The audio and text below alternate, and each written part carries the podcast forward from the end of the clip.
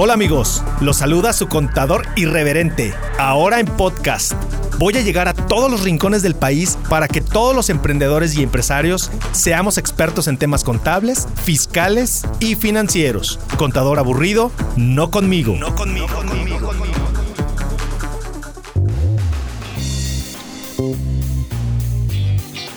¿Qué tal amigos? Los saluda su contador irreverente.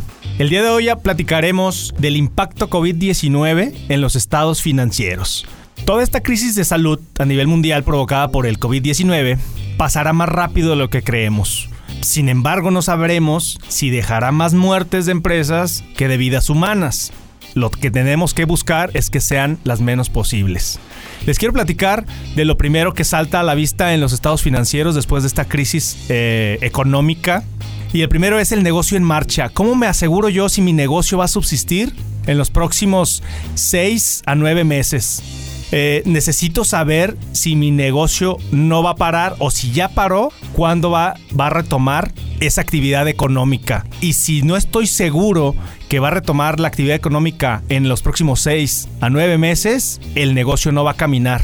Entonces tendré que tomar decisiones para liquidar liquidar todo, liquidar la empresa, liquidar los trabajadores, etcétera. Yo entiendo que han dicho, no, no, no debes de correr a los trabajadores. Eso es muy entendible, pero si no, no estás en las posibilidades económicas de sostenerlos a lo largo de los meses, tendrías que llegar a un acuerdo anticipado. Es el número uno. Número dos, el deterioro de tus activos a largo plazo. ¿Qué significa esto?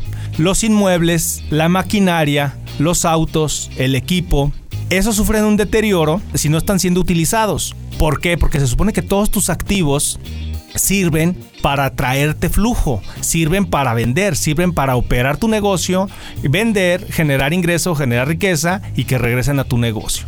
Si estás parado, entonces sufren un deterioro. No quiere decir que se descompongan. El tema es que no te están ayudando esos activos a generar flujo hacia la empresa. Entonces, ojo con e, este tema, es muy importante. De hecho, ya, ya se han pronunciado varios expertos en inmuebles a nivel mundial que sufrirán este, una baja en ingresos todos los que se dedican a inmuebles. El otro punto muy importante es la deuda. Necesitas revisar todas tus deudas a mediano y largo plazo. ¿Por qué? Porque los bancos siempre te ponen en el contrato aquellos covenants o cláusulas de hacer y de no hacer. ¿Qué significa esto? Todos los bancos en sus contratos ponen ciertas razones financieras. Oye, te presto dinero y no te lo voy a hacer exigible si cumples las razones de liquidez, si cumples que no te des dividendo, si cumples tus flujos de efectivo. Pero si no los cumples, te puedo hacer exigible la totalidad del préstamo en el momento. Entonces debes de vigilar o debes de revisar esos contratos de deuda que no tengan covenants que ya no puedas cumplir. Es decir, si hay algún covenant que te marcaba que tuvieras liquidez, liquidez frente a tus pasivos de uno a uno y ahorita ya tus deudas son dos a uno, entonces el banco te lo puede hacer exigible. Entonces lo primero que tienes que hacer es reestructurar tu deuda. Todos los bancos o la mayoría se están poniendo flexibles para que eh, llegues a negociaciones o te respeten o no te hagan exigible los cobros. Luego vienen los apoyos del gobierno. En todo el mundo, desde que se desató esta crisis, se han visto apoyos de diferentes eh, tipos en todos los gobiernos del mundo. Estímulos fiscales, eh, prórrogas, exenciones, plazos adicionales, pago a plazos de las distintas eh, contribuciones e impuestos. ¿Qué es importante aquí? Si llega un estímulo, un apoyo, ¿Cómo lo vas a reconocer en los estados financieros? De repente cuando te llegan apoyos los, los registras en ingresos, no son ingresos porque pueden ser exigibles de regreso, pueden ser como préstamos, pueden acumular para impuestos o no. Necesitas revisar bien ese estímulo. Las malas noticias es que a nivel federal, aquí en México, han sido prácticamente nulos los apoyos. Mientras todo el mundo, todos los gobiernos del mundo están dando muchísimos apoyos, estímulos, extensiones de impuestos, en México absolutamente nada. Si acaso algunos gobiernos locales con apoyos en, en impuestos locales que te dan prórroga para pagar o te dan plazo para pagar, etcétera. Pero muy poco, desafortunadamente, muy poco el apoyo de los gobiernos. Y bueno, ¿qué seguirá después de la crisis? Bueno, lo primero que hay que revisar es en qué cadena de suministro estás. Pongo un ejemplo muy claro. Las eh, armadoras de autos, por ejemplo, en el Bajío. Esas empresas tienen una cadena de suministro muy grande, muy amplia y prácticamente en todo el mundo, ¿no?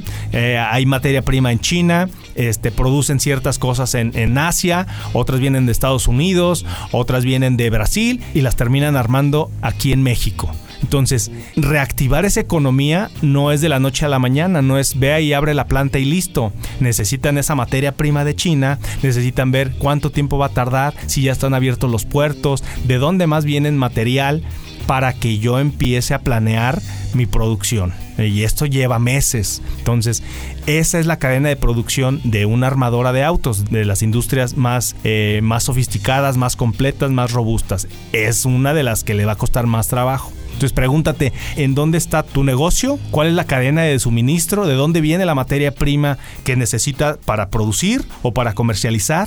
Y empieza a calcular el tiempo que se reactivará toda tu cadena de suministro donde está tu negocio. Ese es el tiempo en donde vas a comenzar a vender. El otro punto es, hasta hace unas semanas estabas en juntas eh, presenciales, trabajando en oficina, con un servidor local. Sucede la pandemia y la alerta, la emergencia, y en cuestión de pocos días ya tenías un servidor virtual, ya estabas teniendo videoconferencias, todo mundo haciendo home office, trabajando desde casa. Entonces, ¿cómo cambió la, situación, la emergencia, tu modelo de negocio? Y muy probablemente ya no vuelva a ser el mismo. Entonces, así debemos de, de, actuar y así debemos de innovar, porque hasta que hay una emergencia a nivel mundial, innovamos, porque hasta que hay una emergencia mundial, abrazamos la tecnología, porque antes no lo habíamos hecho. ¿Por qué nos tardamos? Si ya teníamos las herramientas, todas las herramientas estaban. Los servidores virtuales ya no son, no son eh, demasiado onerosos. Las plataformas para hacer videollamadas o web conference hay muchísimas y como les digo, buenas, bonitas y baratas. Porque hasta que hay una emergencia nos obliga a innovar, nos obliga a, a reestructurar nuestro modelo de negocio. Necesitamos anticiparnos a las cosas. Después de que pase la emergencia sanitaria ocasionada por este COVID-19, pues el mundo de los negocios ya no volverá a ser igual. Tenemos que adaptarnos lo antes posible, resistir el embate que está ocasionando y replantear los objetivos 2020.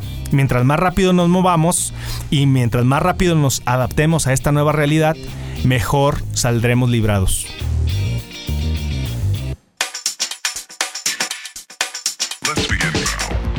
Hasta aquí amigos el episodio de hoy. Muchas gracias por escucharme.